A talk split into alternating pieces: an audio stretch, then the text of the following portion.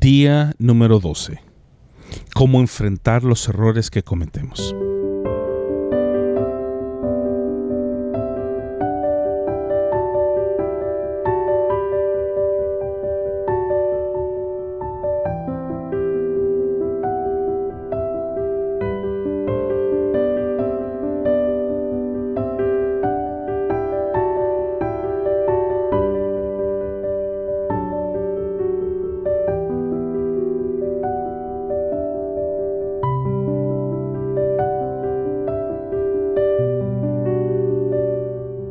Crecí en una casa con cinco hermanos y la mayor parte del día pasábamos en la escuela, hasta que al finalizar llegábamos al mediodía a la casa. Mis padres trabajando todo el día, por lo cual era muy fácil para nosotros hacer travesuras. Era común que nos escapáramos de la casa para salir a jugar con nuestros amigos, francamente solo frente a la casa. Al final del día, cuando mis padres se daban cuenta de lo que habíamos hecho, nos llamaban a cuentas, por lo cual nos daban nuestro merecido castigo por las travesuras que habíamos hecho o por haber desobedecido lo que nos habían dicho que no hiciéramos.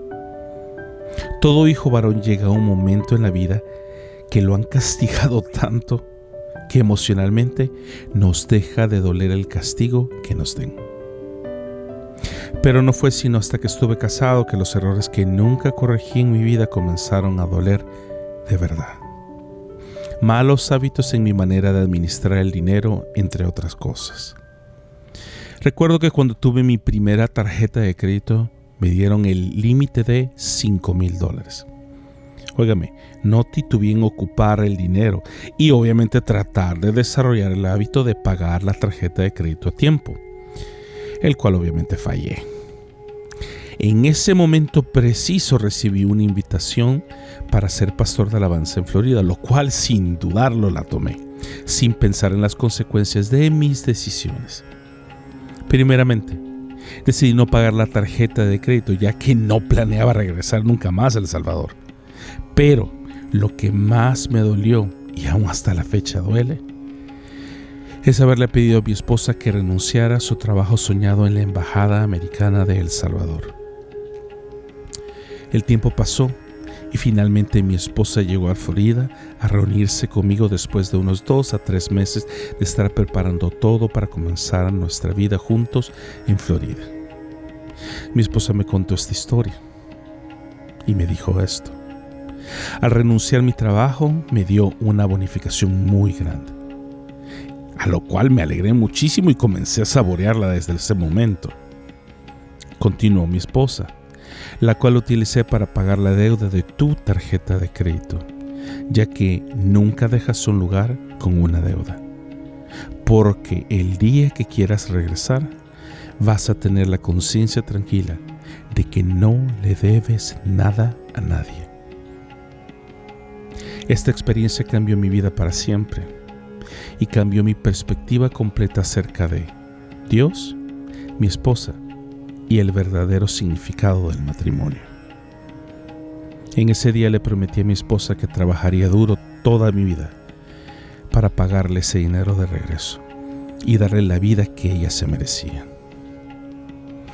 Actualmente me siento muy avergonzado de compartir esto con usted, la audiencia, ya que es uno de los errores más grandes que he cometido, pero especialmente que he pagado, no solo financieramente, sino también en relación con mi esposa, ya que esta situación tenía la potencialidad de arruinar mi matrimonio o simplemente acercarnos más. Y así lo fue, gracias a Dios, ya que en los últimos 19 a 20 años he trabajado duro para poder pagarle cada centavo a mi esposa y darle la vida que ella se merece y la vida que mis hijos también se merecen. El Salmo 51 es uno de mis salmos favoritos, no solo por lo que dice en sí, sino también por la razón real que fue escrito. Si usted va a su Biblia y ve el encabezado del Salmo 51, esto es lo que dice. Perdóname, Dios mío. Salmo 51. David compuso este salmo después de que tuvo relaciones sexuales con Betsabé. El profeta Natán lo reprendió por haber cometido adulterio. ¡Wow!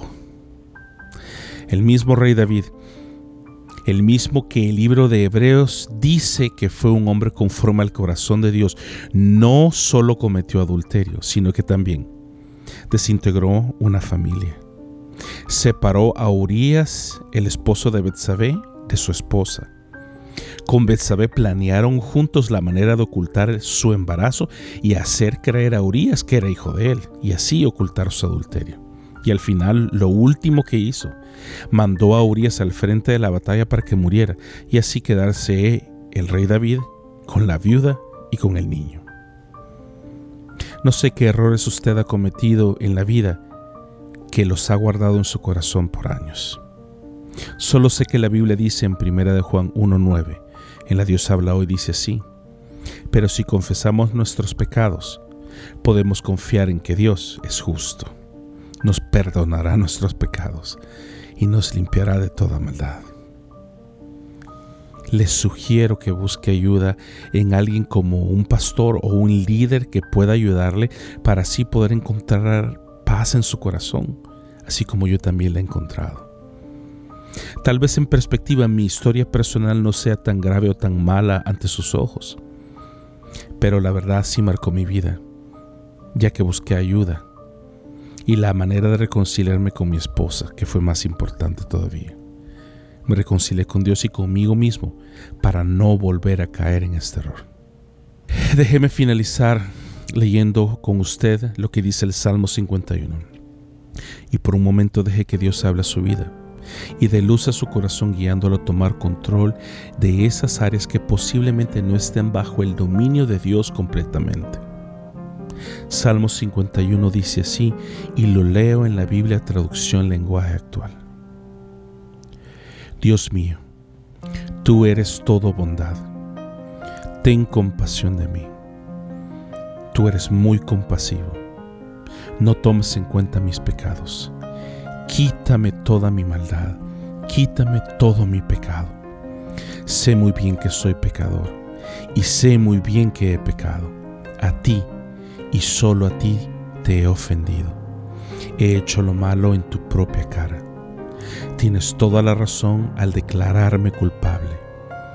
No puedo alegar que soy inocente. Tengo que admitir que soy malo de nacimiento y que desde antes de nacer ya era un pecador. Tú quieres que yo sea sincero, por eso me diste sabiduría. Quítame la mancha del pecado y quedaré limpio lava todo mi ser y quedaré más blanco que la nieve. Ya me hiciste sufrir mucho, devuélveme por favor la felicidad. No te fijes en mi maldad ni tomes en cuenta mis pecados. Dios mío, no me dejes tener malos pensamientos, cambia todo mi ser. No me apartes de ti, no me quites tu Santo Espíritu. Dame tu ayuda y tu apoyo. Enséñame a ser obediente y así volveré a ser feliz. A los pecadores les diré que deben obedecerte y cambiar su manera de vivir.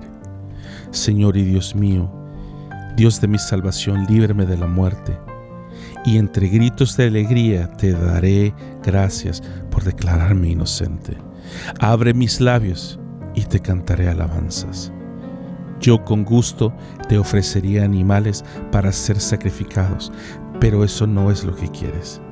Eso no te complace. Para ti, la mejor ofrenda es la humildad.